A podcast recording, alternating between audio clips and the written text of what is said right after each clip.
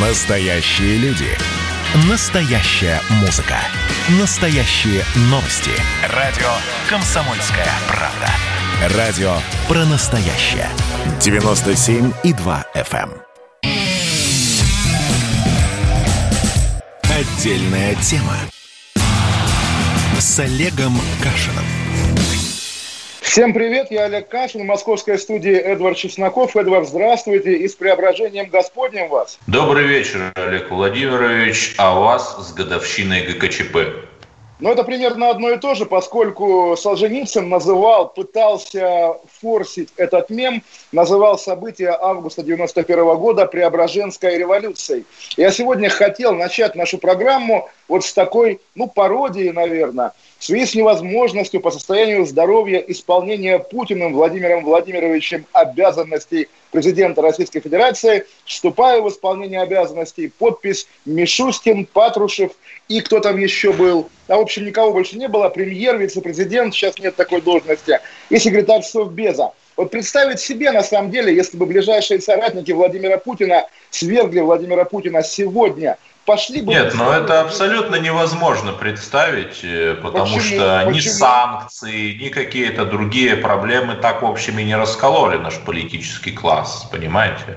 Ну, вы знаете, по тем временам, да, Янаев, Павлов, Бакланов, Язов, Крючков, Пуга и другие люди, это что же ближний круг Михаила Горбачева. И на самом деле, вот я ну, не первый год об этом думаю, вот как описывать для потомков, даже для вашего поколения, кто был тогда маленькими детьми, что случилось тогда? ГКЧП пытался свергнуть Горбачева, а Борис Николаевич дал отпор ГКЧП, чтобы Горбачева свергнуть самому. То есть предмет конфликта был, кому прогонять Михаила Сергеевича. Это, конечно, непередаваемая коллизия историческая, и, видимо, поэтому вот тот э, момент, который казался вошедшим в историю навсегда, в итоге мы заметаем под ковер. И вот эта фотография знаменитая с танка, где стоит Ельцин, на танке рядом с ним тот самый Виктор Васильевич Золотов, который сегодня командует Росгвардией. Он, конечно, один из главных бенефициаров победы демократии. А второй бенефициар тоже, вы помните это имя, наверняка знаете его лучше меня, генерал, нынешний генерал Суровикин,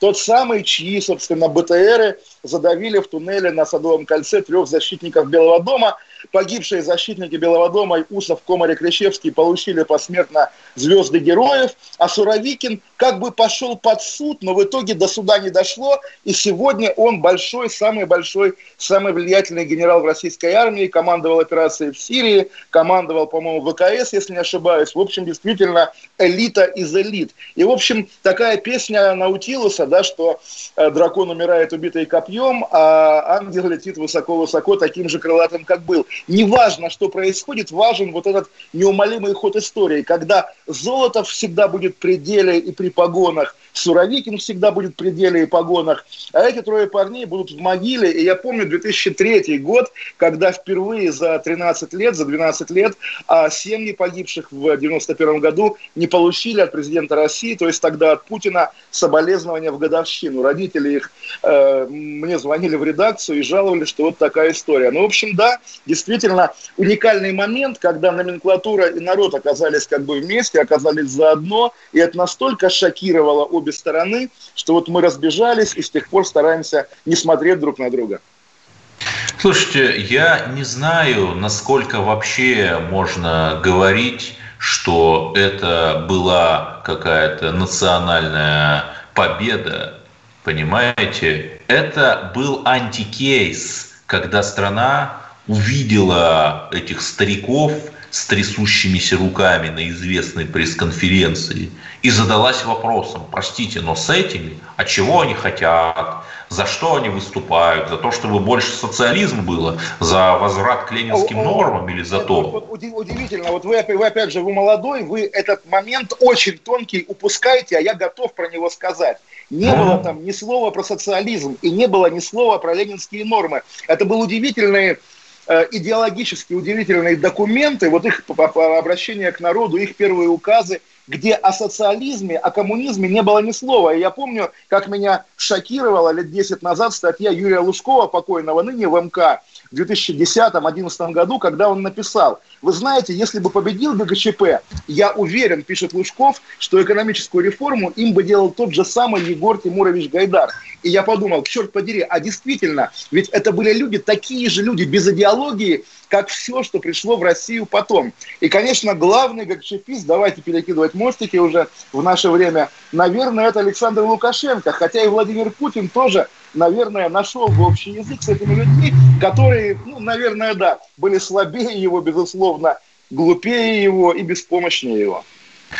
Ну, так это же хорошо, что Путин не, рефлектирует по поводу 91 года, я имею в виду именно ГКЧП. Он мыслит э, большими временными ну, отрезками, как, как, стратегическими, Путина историческими. Есть же, есть же коронная фраза про 91 год, правда, не про август, да, но про великую геополитическую катастрофу. И здесь, ну, в общем, как-то не то, что он прав, просто никто это не оспаривает, да, есть такой, ну, тоже тезис э, ну, что, что называется, произвести впечатление, да, что гораздо больше катастрофой было создание ГЧП, ой, создание Советского Союза, извините. Ну, наверное, да, наверное, да, но при этом мы понимаем также, что как бы ни называлась империя, в составе которой одновременно Москва, Киев, Минск, Алма-Ата и Тифлис, да, она была в 2017 году, она была в 2022 году, и ее не стало в 1991 году. Здесь действительно момент катастрофы, который мы до сих пор переживаем. И, конечно... Да, но при этом вы понимаете, почему, например, у нас не будет единого МГБ, Министерства госбезопасности? Почему у нас не будет единой какой-нибудь спецслужбы? Потому что была одна спецслужба КГБ, и, по сути, отдельные ее части взяли и попытались выступить против руководства. Ой, ну, Соответственно... Я вас, я вас поправлю. Даже тогда было главное разведывательное управление Министерства обороны, которое было как бы отдельно. И более того, вот у меня, тут я на самом деле не очень в большинстве, но все-таки есть ощущение, что была еще одна спецслужба, гораздо более сильная и более влиятельная, чем КГБ, она называлась Центральный комитет КПСС. Про КГБ все понятно, да? Сидят люди на Лубянке, такие мрачные, там, при погонах или в пиджаках, но, по крайней мере, все знают, что вот это ГБуха, да, которая там диссидентов таскает, там, э, первых лиц охраняет и так далее. А есть ЦК, особенно, конечно, международный отдел, про который вообще никто ничего не знает. Когда вскрывали архивы ЦК, первый документ и последний, который попал в открытое, в открытое пространство, благодаря тогдашнему генпрокурору Степанкову, это были протоколы по проведению пластической, извините, операции Луису Кроволану, лидеру чилийских коммунистов. И вот если люди такими делами занимались, наверное, они были самая крутая спецслужба. Нет, но люди же очень интересными делами занимались. Например, еще в 80-е вполне функционировали советско-швейцарские фирмы, которые компьютерами торговали, у них там к 91 году 200 миллионов долларов, тех тогдашних долларов на счетах было вполне Конечно, себе. и вот то самое вот золото партии. Вы знаете, в свое время на меня и многих моих коллег, вот как бы из моего там круга общения, тогда в журнале «Эксперт» и так далее, произвело впечатление, просто копались в истории компании, извините, ЮКОС. Ну, ЮКОС и ЮКОС, все знают ЮКОС, Ходорковский, Невзлин, ну, Югас, ну. нефтегаз. В итоге оказалось, что финальный бенефициар компании, если, если не ошибаюсь, э, что финальный бенефициар, а, офшор Джамблик. Название помню как сейчас. Все прекрасно, только он основан в 1984 году. И, конечно, можно предположить, что там купили готовый, готовый под ключ, а, готовый под ключ офшор. Но на самом деле... Нет, ну понятно же, что нет. Да, да, да. А если, а если нет? Ну вот, то есть э, так и хочется поверить в какие-то все эти криптоколониальные истории, что на самом деле некая часть советских элит уже вполне себе интегрировалась на Запад и лишь легализовала это свое положение, организовав 91 год. А? Вот как, как, как бы да, и мне тоже очень хочется, но при этом, знаете, этот риск, Эдвард, да, когда ты превращаешься в конспиролога, над которым... Да, в Носцовского и Фоменко. Да, и говорят, ну как же, мы же видели этот народный порыв, мы же видели мирный ненасильственный протест, который привел к свержению путчистов и так далее. Как сейчас в Беларуси, вот давайте все-таки мостики перекидывать, мы тоже видим мирный ненасильственный протест с Координационным советом, который, в общем, буксует. А почему буксует? Ровно потому, что у них нет тех признаков, которые были у советского, советского протеста 29 лет назад, а именно раскола элит, а именно желание значительной части номенклатуры избавиться от опостылевшего Михаила Сергеевича. И, в общем, действительно, оказывается, сами по себе люди на улицах ничего не стоят. И если они думают, что они чего-то стоят, то тем хуже для них. Даже само свержение символический, да, как бы главный момент такой эмоциональный, свержение памятника Дзержинскому на Лубянке – тоже, вот э, у меня ко мне, ко мне в комменты в Фейсбуке приходил тогдашний вице-мэр Москвы Сергей Станкевич и объяснял, что да, это был порыв масс, конечно же, но при этом порыв масс при поддержке компании Мосмонтажстрой, которая дала кран. Да, но мы это с вами уже обсуждали да, да, да, вот именно. эфиров. Вот можно я скажу про порыв масс? Да, да, конечно. Да, вот конечно, Беларусь, конечно. Олег Владимирович, Беларусь калий бастует, как известно. Что происходит на фондовой бирже? Выстреливают котировки акций главных мировых конкурентов Беларусь-Калия. Например, американская компания такая есть, Мозаик называется, конкурент Беларусь-Калия, она вот за один день подорожала на треть на бирже. И можно ли утверждать, что все это случайно? Ну, сами себе рабочие взяли и вышли. Или все-таки кто-то действительно на этом греет? Как, как его акции котируют? да, в том-то и дело, что нормально все котируется, понимаете, нормально. Вот. И все эти забастовки, знаете, я э, не фанат Лукашенко, но когда вот человек с такой же совковой физиономией говорит «все на забастовку», знаете, я даже не знаю. Ну, в общем, на самом деле совковые физиономии тоже мы оборачиваемся на 90 Отдельная тема с Олегом Кашином. Георгий Бофт. Политолог, журналист, магистр Колумбийского университета, обладатель премии «Золотое перо России» и ведущий радио «Комсомольская правда» авторскую программу Георгия Георгиевича «Бофт знает». Слушайте каждый четверг в 17.00 по московскому времени. А что такое деньги по сравнению с большой геополитикой? Мы денег тут не считаем. Отдельная тема с Олегом Кашиным. Олег Кашин, Эдвард Чесноков, и у нас на связи Павел Чудук, учитель английского из Минска, который обещает слегка поджечь нашу вечеринку. Я бы не хотел какого-то особого огня, Павел, здравствуй, но все-таки вас пытали, лично вас пытали в застенках белорусских э, Да, расскажите, как это МВД. Расскажите, да. Да, здравствуйте, Олег, здравствуйте, Эдуард, спасибо большое, что пригласили. Да, у нас сейчас здесь очень обстановка горячая на самом деле, да, и меня пытали, это абсолютно правда, с 9 по 10 числа меня задержали граждан, люди в гражданском, это были представители МВД или ОМОН или Алмаз. А э, где, при каких обстоятельствах задержали? Я был, я был на акции с 9 по 10 августа, это была самая первая волна, как только я вернулся назад домой с избирательного участка, я посмотрел, то, что интернет у нас не функционирует, все буквально выключено, и появились первые результаты вы, вы, выборов экзит пол, и там было написано, что за Александра Григорьевича Лукашенко проголосовало 80% слушателей, и в Беларуси у нас есть такая... Избиратели, избиратели, да. Да, абсолютно, 80% избирателей, да. Уже mm-hmm. все известно, экзит пол выдвинул первые данные на официальном портале Белта, который в то время был единственный, который работал.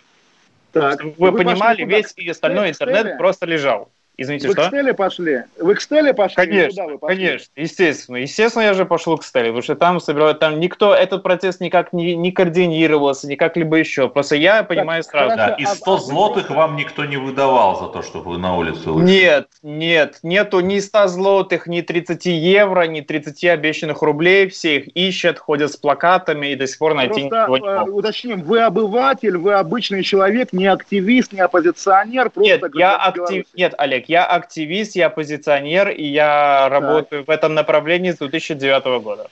А, то есть, э, ну, собственно, поэтому вы были готовы к тому, что вас хватит, и, в общем, это, большой это не нет, первый, да? Это не первый мой раз, это абсолютно не первый мой раз. Я был да. уже ранее в автозаках, но не задерживался так, конечно, брутально. Нет, ну, а вот про эти пытки расскажите, пожалуйста, да, что да, там было. Да, конечно. И получилось так, что я возвращался назад домой, это было где-то в районе часа 30, это было в центре города, да, и а я просто шел домой через вокзал, через улицу Кирова. Это где-то было, как я вам уже говорил, пол второго ночи. И получилось так, С что... 9 что... на 10 августа. 9 по 10 августа, ага. да. Это было и... утро. Да? Подъехал микроавтобус, черненький, без номеров. Ага. Оттуда выскочили мужчины и сказали, стой, ты, С, М, П, Б, да, я не могу это все говорить, так как мы в прямом эфире, нас слушают люди, да, и потом подъехал еще один второй автобус, они двигались по городу Минска уже так очень синхронно, синхронатично, и я просто побежал, но я не смог далеко убежать, естественно, так как форма подготовки у них намного лучше, чем у меня. И меня отвезли вот прямо в центре так, города, недалеко от ратуши, в Минске. За вами гнали, гнались или, или случайного прохожего схватили? Это что же самое интересное? Это была отдельная спецоперация. Было Почему? Две... Почему за вами? Смотрите, за вами? Олег, я вам все расскажу сейчас. Было, было большое скопление людей возле Стеллы. Они разделили людей на две части – Большая часть была по одной стороне стелы, вторая часть была по другой стороне стелы. Их начали раздельно отщемлять на еще большие куски. Это была такая специальная операция. И когда люди расщеплялись со временем на меньшие группы, распределялись в радиусе 4-5 километров, это называлось а, как отдельная операция «зачистка». Ага. А те люди, смысле, которые... ОМОНовцы рассеивали таким образом ОМОНовцы, алмазовцы, да. специальные отделы алмаза, которые это все делали. Я не знаю, сколько их там. Были еще особые войска, которые, наверное, специально подготовили и привезли к выборам, да, к нам. И получилось так, то, что примерно вот лично за мной бежало, сейчас вам скажу точно, я помню, как сейчас, человек 5. Удивительно. Мужиков. Окей, они, лет, они в гражданской одежде, они все такие неплохо приготовленные ребята, да, и, получается, я побежал в сторону улицы Революционной, это в центре города, недалеко от Немиги, недалеко от Стеллы. Меня там схватили, положили в наручники очень быстренько, профессионально, да, лицом в пол, и там находится самое интересное, вот вам тоже будет, Андрей, ой, Олег, очень интересно, очень похожее такое заведение, в котором были и вы. Я думаю, вы помните, к сожалению, такую очень шумную историю про Андрея Анатольевича Турчака, про который вас... Ну, разумеется, пор... да. Естественно. Поэтому вот вы примерно понимаете, в каком соотношении я был, только у вас эффекты более грубой физической силы, а у меня электрошок. Это единственное. Вот э, электрошок, вы говорите, они его на вас испытывали. Да, да смотрите это... дальше. Смотрите, меня взяли прямо там, положили в пол. Буквально в 10-20 метрах от того места, где меня положили в пол, находится самое интересное, главное управление по борьбе с организованной преступностью и коррупцией МВД Республики Беларусь. Угу. Меня завели туда внутрь. Я был полностью вот с руками сзади, я был в наручниках, положили на пол в одном из кабинетов, который находится в этом здании, которое занимается организованной преступностью. В этом кабинете находилось еще три милиционера, которые наверняка были работниками этого управления. Но они были без опознавательных знаков, естественно, мне никто не представлялся. Но из задержанных вы там были один в этом кабинете, то есть с вами обращались да. не как с э, теми, кого укладывали штабелями, а как-то эксклюзивно. То есть вас лично пытали одного. Меня, меня взял Алмаз или ага. ОМОН, я точно не знаю. Завели меня внутрь, но пытал внутри меня Алмаз или ОМОН. Но при этом все находилось в здании Управления по борьбе с организованной преступностью и коррупцией МВД. Но при ага. этом в том же кабинете, где я был лицом в пол, находилось три работника этого разведения. Да, Думаю, я они... прошу прощения, у нас ведущий радио «Комсомольская правда» Валентин Алфимов тоже хочет задать вопрос гостю. О, Валентин. Неожиданно. Так. А, да. Здравствуйте, здравствуйте, уважаемые ведущие, здравствуйте, уважаемый гость. Простите, ради бога, я забыл, как вас зовут. Да, внезапно. Э, зовут Павел, да, и так? Павел, Павел, да. Да, да Павел, а, вот вы говорите, что вы, что никто ничего не координирует, что это стихийные протесты и все такое. Но э, я по долгу службы слежу за телеграм-каналом Нехта, который набрал за, там, за несколько суток 2 миллиона подписчиков. И там да. каждый день, каждое утро, примерно в 10-10.30 выкладывается, э, выкладывается пост, что сегодня в 11 мы собираемся там-то, потом... Слушай, я понял, я понял вашу опинию. Смотрите, я пошел, я, я говорю про себя, про свое мнение, то, что я вижу своими собственными глазами. Я пошел на Стеллу только тогда, когда я захотел туда пойти. Я поехал в центре города, я зашел в троллейбус, я смотрю, ага, 90% людей едет со мной. У меня нету нефт, у меня даже, у меня даже нету телеграмма я знаю, куда мне идти, потому что это не первый наш год. Если в Беларуси выключают интернет, и в Беларуси говорят, что Бел это единственный ресурс, который открыт, и они говорят официально, у нас 80% действующей власти, каждый сознательный, нормальный, адекватный белорус, без всякой нефты, я ничего не имею против них сейчас, в данный момент, знает, куда ему идти. У меня 10 ну, лет значит... опыта в этом направлении, поэтому я прекрасно могу разобраться и без них. Я полностью поддерживаю то, что они делают. Хоть с одной стороны, значит, это намного проще и лучше делать это из-за границы, чем, например, находясь в Беларуси. Но я прекрасно знал, куда мне идти, что я, в принципе, и сделал.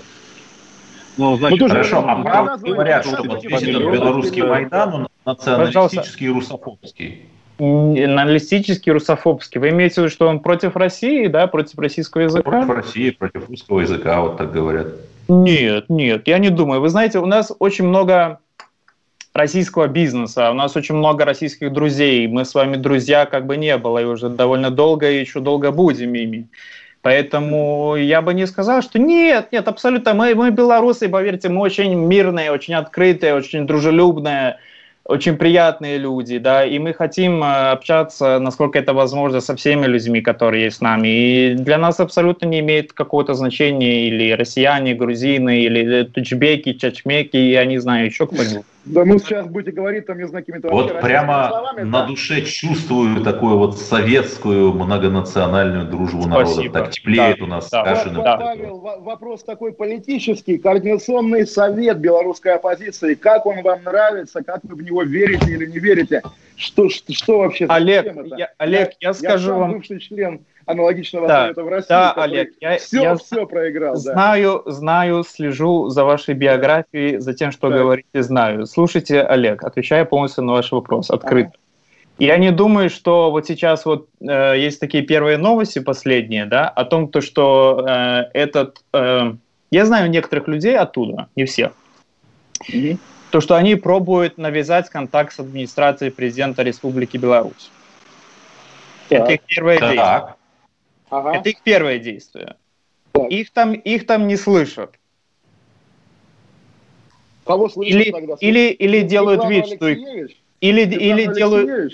Я не знаю, но кто-то из Хорошо, них... эти люди пользуются хоть каким-то авторитетом в народе? Вот вопрос. Слушайте, ну, ну, понимаете, вот они пробуют установить первый контакт с администрацией президента, да, их там не слышат, и мне кажется, что это не совсем правильная дорога.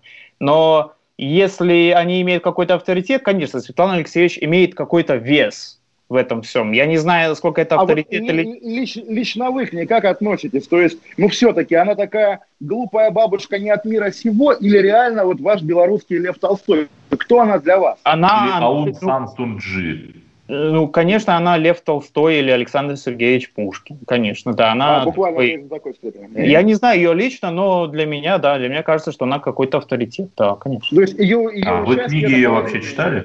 Нет, нет, нет, нет, нет. То есть вы, ну, вы книги Алексеевич не читали? Нет, я книг не читал уже. Я У меня не просто подозрение, что их никто не читал, даже в Беларуси. Ну, я, я, я любые книги не читал, я не знаю, наверное, с 2009 года, нет, 2012 года, когда у меня, я не сдал экзамен с пятого раза, тогда я прочитал три книжки, и все. Ну ладно. Да. Новое поколение, знаете, мы все смотрим Хорошо, видео, не читаем вопрос книжки. главный, Лукашенко удержится или нет? Все-таки, вот я уже думаю, что удержится навсегда до самой как он обещал смерть. Олег, Олег, Олег, я очень надеюсь, что нет, но исходя из того, то, что мы сделали в последнее время, и сколько людей вышло, я думаю, что... Я не думаю, я вообще, ни, никто вам точно не скажет, никакой эксперт, что будет дальше, понимаете? Просто если люди будут выходить так же, так же как они выходят, это, это не закончится так быстро. Пролетело Абсолютно наше время.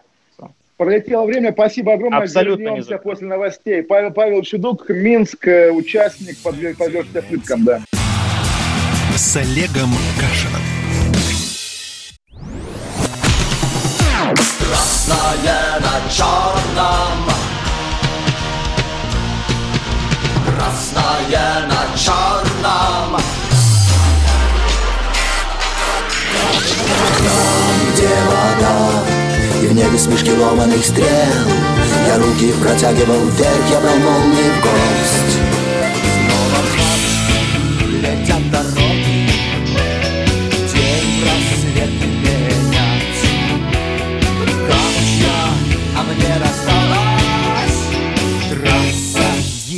Е-95 Опять игра, опять кино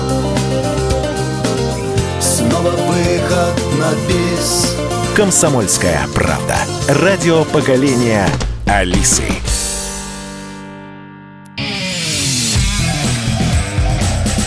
Отдельная тема. С Олегом Кашиным.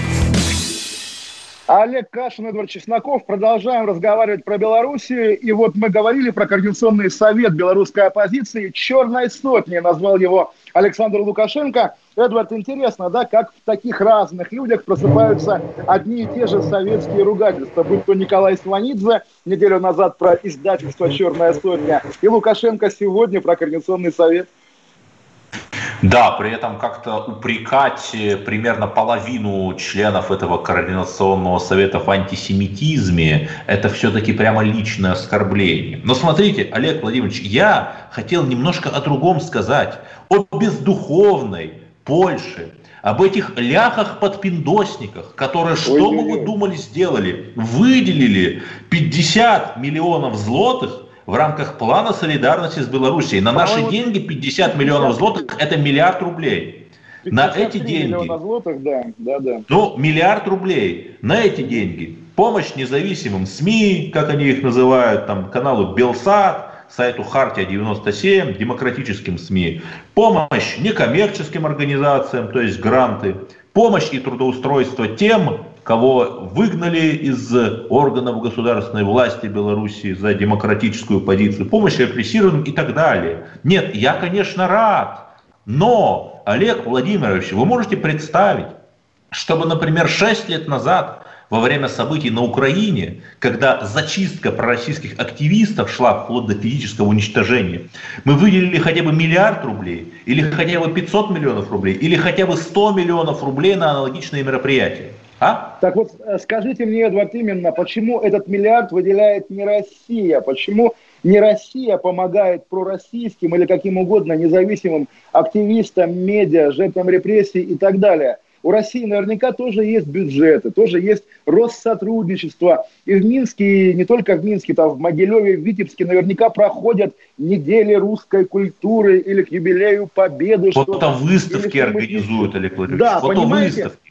Понимаете, поэтому, поэтому не возмущаться, что как, какие обнаглевшие поляки, деньги им некуда девать, а россиян спросим. Я сегодня наблюдаю, ну как, это, это не официальная позиция России, у нас же есть такие патриоты, которые правее Путина, да, я вижу, как они пишут, Муравьев-Виленский герой, белорусов не существует, там западный край и так далее. Эй, друзья, вы же все портите, вы создаете Лукашенко тот фон, чтобы на вас показывать и говорить, вот, эти злодеи хотят уничтожить нашу Белоруссию. Где та Россия, которая говорит, мы любим белорусов, белорусы великий народ, белорусы братский народ. Вот Знаете, я с большим вот удовольствием да. задал бы этот вопрос на Дане Фридрихсон.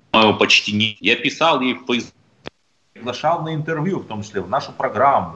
Надана ну, пока что рано. То есть даже эти, эти вопросы даже некому задать. Мы тут с вами в каком-то между собойчике сидим и обсуждаем, как интеллигенты на кухне, а за окнами уже танки идут. И вопрос, что это, похоже, Абрамсы. Ну вот да, Абрамсы за неимением тех Т-34, которые, видимо, уехали куда-то на съемки кинофильма «Спасибо деду за победу». И это провал России прежде всего. Каждый раз, когда вы говорите об успехе Польши, об успехе Евросоюза, это провал России. Почему свою нехту Россия не создала? Уж извините, индустрия телеграм-каналов, куда тот же Кремль вбухивает гигантские деньги, и знаете, что, какую мышь родила эта гора? то, что у Тихановской IQ, по-моему, 83, да, и сегодня Маргарита Симонян, которая покровительствует тому же Низыгорю, уже говорит по телевизору, вот у нее IQ 83, у нее IQ ниже орангутана. Извините, у российского государства IQ, IQ какое? Каков его интеллектуальный потолок на белорусском направлении, Эдвард? Есть один телеграм-канал, называется «Бульба престолов», где говорили о дерусификации его анонимные авторы на конкретных примерах несколько лет еще до того, как, это, как об этом заговорили все. Но это была такая частная инициатива наподобие рейда казаков на крепость Азов турецкую в 1638 году, а каких-то системных усилий я не вижу. Я вот не вижу, у нас нет своей нехты хотя бы с миллионом подписчиков. Бело-красно-белый флаг вполне можно было бы сделать символом лояльности России. С бело-сине-красным флагом за Путина, с бело-сине-красным флагом, с бело-красно-белым флагом за союзное государство. Где это? Вместо а этого... А вы знаете, каков бюджет союзного государства?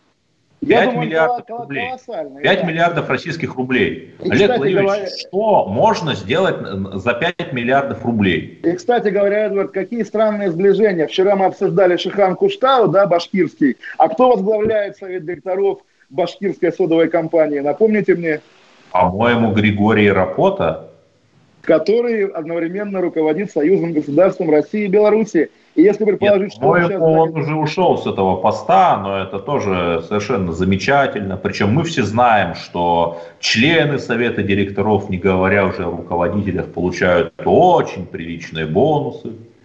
Вы знаете, одной, э, одного ведра соды из этого шихана вполне хватило бы на какую-то вполне серьезную пророссийскую активность в Белоруссии. Но нет да. такого ведра, нет ничего. При этом наш МИД молчал когда Лукашенко арестовал 4 года назад троих журналистов Регнума за то, что они посмели заговорить о белорусском единстве.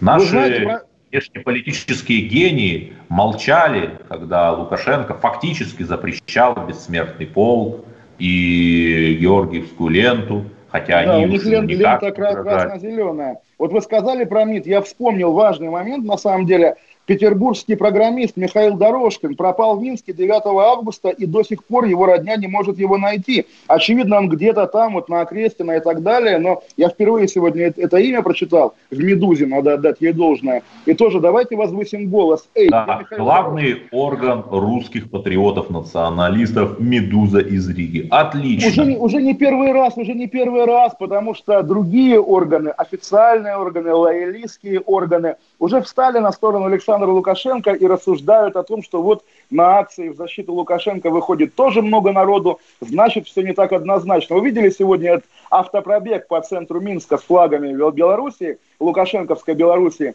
Такой абсолютная реминесценция на российские автопробеги на Гелендвагенах, да, когда выпускники Академии ФСБ едут, отмечая выпускной. Здесь то же самое, какие-то мега дорогие тачки по, по меркам Минска с этими флагами едут, да, сигналят, ну вот, пожалуйста, народ за Лукашенко. И об этом пишет российская пресса абсолютно всерьез. Да, и непонятно, что делать. Но это же какое-то полное безумие. Вот смотрите, Ангела Меркель рассказала о попытках связаться с Лукашенко по телефону, что он отказывался брать трубку. А ну, Лукашенко есть, попросил он, он Путина передать просьбу Меркель, чтобы она там что-то там сделала. Понимаете? Понимаете? Когда он То говорил, есть, что ему получается, что Лукашенко это реально такой властелин мира. Я могу понять, если бы он не мог дозвониться там до Меркель, но в итоге наоборот. Ну, слушайте, «Властелин мира», помните этого украинского парня, который заставил Зеленского прорекламировать фильм «Земляне»? Вот Лукашенко такой же маленький картофельный террорист, который, да, заставляет Меркель там куражиться над ней, заставляет Меркель звонить ему и краснеть, когда тот не берет трубку. Ну, такое мел мелкое, опять же, вот тоже мы говорим, он председатель совхоза. Извините, конечно, директор. Он, он этим директором работал два года. А основная его карьера армейский замполит вообще-то. Вот тоже удивительно, как работают политтехнологи. Я сам всю жизнь был уверен, что он абсолютно такой э, плоть от плоти белорусского крестьянства. Нет, это, это вот советский абсолютный замполит, бездельник из армии. А в совхозе... Слушайте, в Белоруссии уровень урбанизации 75%. Это очень много. Поэтому да, вообще да. это тоже один из мифов, что это какая-то крестьянская, деревенская страна. Нет?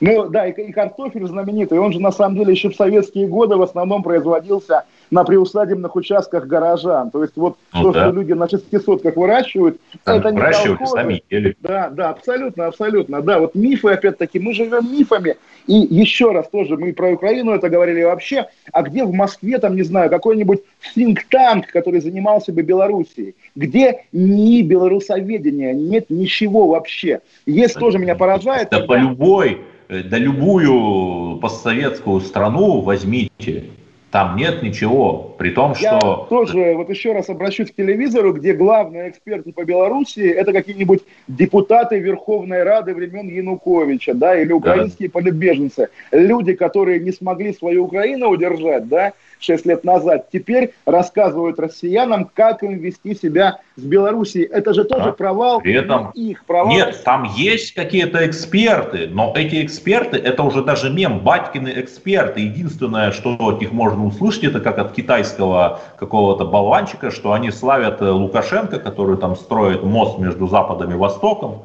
Понятно, да? Понятно, что за деньги. Ну. Да, да, да. Но тоже, где российские деньги, которые позволили бы, вот этот наш парень, который был в эфире, если бы, опять же, он понимал, там, где Россия, там круто, модно, молодежно, да, как угодно. Да. Этого ну, воркинги хорошие, где он бы там программировать мог. Да, да, да. Вот. Миф о, о белорусском IT. Нет, вот этот ресторатор, вот да. этот ресторатор, который там из Сингапура записал видеообращение с, со словами проклятий. На мой вкус довольно жуткий. Его же могли пригласить там в Москву или в Питер на Рубинштейна, чтобы он там свой э, ресторан атмосферный открыл с бульбой, понимаете, и сельдью под шубой, креветкой белорусской. Но нет же, мы упускаем ну, вот возможность. Наш вечный традиционный вопрос – глупость или измена? Глупость или измена с Олегом да, Кашиным и Эдвардом Чесноком. В общем, измена. наша традиционная программа, которая, видимо, надо над воротами выбить глупость или измена. Вернемся через пару минут, будем говорить о чучеле Путина, как бы жутко это ни звучало. Олег Кашин, Эдвард Чесноков, отдельная тема, радио «Комсомольская правда». Отдельная тема с Олегом Кашиным. Когда армия. Состояние души. Военное ревю. На радио «Комсомольская правда». По вторникам и четвергам полковник Виктор Баранец метко стреляет словом. Победа и победитель – это для нас свято. Если вам поплевать на это хочется, то это на соседнюю радиостанцию. А полковник Михаил Тимошенко подает снаряды. Вся правда о настоящем и будущем наших вооруженных сил. Ну и немного армейских байк. Медведя можно научить стрелять из автомата. В прямом эфире. Слушайте и звоните. Военное ревю. По вторникам и четвергам в 16.00. По московскому времени. Никто не уйдет без ответа. Отдельная тема. С Олегом Кашином. Олег Кашин, Эдвард Чесноков, не Белоруссия единая. Вот мы рассказываем о том, какое в Белоруссии полицейское государство, там насилие, э, диктатура и так далее. Перенесемся в город Пермь, там, в общем, тоже интересно. Там появился политзаключенный, не побоюсь этого слова, его зовут Александр Шабарчин, который получил два года колонии. За что? За то, что, что? в конце 2018 года, да, он вывесил в центре города куклу Путина, большую, вернее, большого манекена с фотографией Путина вместо лица и устроил постановку для Ютуба «Спецназ задержал Путина». Причем, удивительное дело... это все напоминает видео. какой-то германовский культурный проект вообще, учитывая ну, вы, вот вы, вот вы знаете, я, я во-первых, не думаю, что конкретный Гельман к этому причастен, но да, э, пермскую, пермскую современную культуру он, конечно, пробудил, и я сам об этой истории узнал от людей, которых он пробудил, которые с ним работали. Но так или иначе, я узнал об этой истории после приговора, потому что сама по, сам по себе сюжет, когда какой-то парень устраивает какой-то, ну, в общем, дурацкий перформанс с куклой Путина в 2018 году, такие новости не трогают. Но это там могло быть актуально в начале нулевых. Я помню, в 2005 году, когда были протесты в монетизации льгот, то же самое где-то в провинции повесили протестующие на дереве буквально куклу Путина. И это показывали по НТВ, были времена Нет, уже... Но, но Олег, Олег Владимирович, вот вы да. рассказываете нам про э, кровавость режима, но их же трое было, этих парней. И вот второй, Данила получил Васильев, год получил один да, год условно но все-таки да, не а тюрьма. А третьего вообще оправдали. Да? а третьего, да, он снимал акцию, его оправдали за Извините, два года колонии перевешивают все. Человек получил два года колонии за неталантливый арт. И это, конечно, мне кажется, абсолютно возмутительно, тем более, что тоже забавный трагикомический момент. Видео с этим задержанием куклы на Ютубе сопровождалось подписью «Не сажайте нас, пожалуйста», и все совпадения, совпадения ну, То есть, когда Павленский за неталантливый арт с поджогом э, банка во Франции там год получает или сколько, то это не так страшно, да? Ну, как сказать, понимаете, когда Российская Федерация берет пример Запада только в те моменты, когда Запад проявляет какую-то полицейскую жестокость, это странно. Начинайте, ну, я не знаю, хотя бы с прав ЛГБТ тоже интересный, тоже важный момент. В общем, на самом деле понятно, что вряд ли э, в данном случае, я, конечно, сторонник теории, когда все решается из Кремля, но вряд ли здесь был звонок, там, не знаю, из администрации президента, сажайте этого шутника. Это именно что перегибы понятно, на местах. Вы знаете, ну, сколько да, в 1937 году было перегибов на местах? Ну, там плюс-минус миллион, да, перегибы на да, местах. Да, когда сами же местные да. Начальники райкомов слали телеграммы в Кремль, умоляя повысить, э, повысить норматив квоту, квоту, да, квоту квоту. Ну, в общем, дорогой Ленинский суд города Перми, вот своим этим идиотским решением вы э, дали врагам Российской Федерации, врагам, не повесил слова, Владимира Путина, документальное подтверждение, что в России примерно такая же диктатура, как в Белоруссии. Зря вы так да, поступили. При этом я уже прямо так и вижу, как на Нью-Йорк Таймс вместо заметок про какие-нибудь полицейские избиения в Минске будут вот эту историю этого шабарчина. Вот, и, кто, и кто виноват? Госдеп, Джо Байден, польские какие-то агенты через телеграм-канал Нехта или судья Ленинского суда города Перми, который вот этим идиотским, сверхмеры жестоким решением создает для России, для российской власти имидж вот этих жестоких, бессердечных идиотов. По-моему, ответ очевиден. Нет, но я все-таки надеюсь, мы не хотим ни разу влиять на суд, но мы призываем к доброте и гуманности – и насколько я знаю, еще приговор можно обжаловать в более высокой инстанции, потому что райсуд – это все-таки не конец. Давайте надеяться, что приговор будет обжалован, этот парень получит, но окей, давайте тоже, поскольку современная российская традиция предусматривает, что условный срок – это оправдание, условный срок – это справедливость, но дайте ему тот же год условно, что и второму парню, участнику этой акции. Да. Какие два года колонии? Над ним в тюрьме смеяться будут. За что сидишь? Куклу Путина повесил. Боже ты мой, ну боже ты мой. Я думаю, Путин бы сам, да, смеялся. Я бы вообще студент. сказал, что Господь поругаем не бывает. Но вы согласны со мной? Я не согласен, что Владимир Путин заслуживает эпитета Господь, но, по крайней мере, я не думаю, что его и власть, и эта блистательность, которая многих лоялистов завораживает, хоть чуть-чуть померкнет от того, что какой-то пермский человек, да, я не знаю, активист, художник, как его назвать, повесил манекен с портретом Путина. При этом это я сам более чем уверен, более чем уверен, что если бы, например, это от Путина зависело, то он был бы против каких-либо репрессий э, этому активисту. Он добрый человек. Но тоже знаменитая байка, да, что государь сказал, что ему на него тоже плевать. Ну, в общем, так и надо себя вести. И понимаете, вот э, Россия, да, как э, такой большой неповоротливый корабль, действительно тоже вот э, дрейфует между Киевом и Минском. Налево пойдешь, получишь разгул анархии и бандитизма. Направо пойдешь, получишь разгул просто бандитизма людей в погонах. И да, поэтому давайте в Китай пойдем и внедрим специальное приложение для отслеживания ковид-диссидентов, э, в смысле ковид-носителей. Ну, к этому, да, к этому уже приходим, но тоже я поделюсь, да, вот сейчас, находясь э, в более-менее свободном и демократическом Гибралтаре, каждый раз, заходя в кафе, я заполняю анкету со своими личными данными на случай, если кто-нибудь рядом заболеет или, не дай бог... А я чувствую, я сам, да? скоро появится Гибралтарская Народная Республика на карте Пиренейского полуострова. Ну, вы знаете, уже в наше время ничему нельзя удивляться, тем более, что тоже по ассоциации Джо Байден ведь, сегодня поддержал Светлану Тихановскую, да, а ведь еще вчера он не знал, где находится Беларусь. Слушайте, я думаю, что Джо Байден прислал бы авианосец к берегам Белоруссии, если бы там пропал какой-нибудь американский гражданин. Ну, Российская Федерация никогда не присылает авианосец, и более того, когда она все-таки спасает своих граждан, в итоге они получают, ну, что-то вроде такой нагрузки, когда, собственно, я не хочу упрекать Семена Пегова в этом, но сегодня, когда я вижу его именно, человека, пережившего белорусское полицейское насилие, теперь Семен Пегов главный спикер в защиту Белоруссии, что вот они избивали наших Так это стокгольмский синдром прямо какой-то, нет? Ну, получается, да, опять же, не готов упрекать, но, в общем, это действительно какая-то стыдная история, просто стыдная история. Я не договорил, вчера читал у Семена о том, что белорусы избивали наших, думая, что это украинцы, потому что никакой белорус русского избивать не будет. Эй, Семен, а тебя кто бил? Это тоже нормально? Ну, что ж это такое, господи боже ты мой.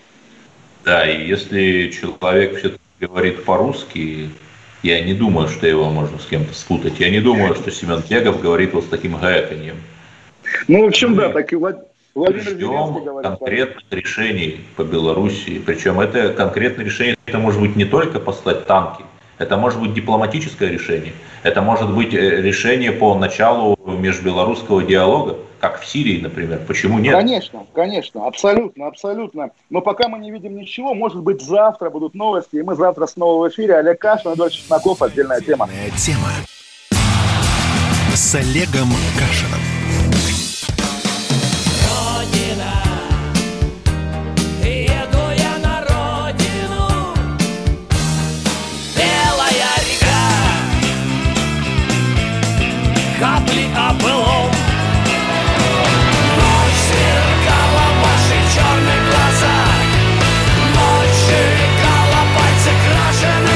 «Комсомольская правда». Радио поколения ДДТ».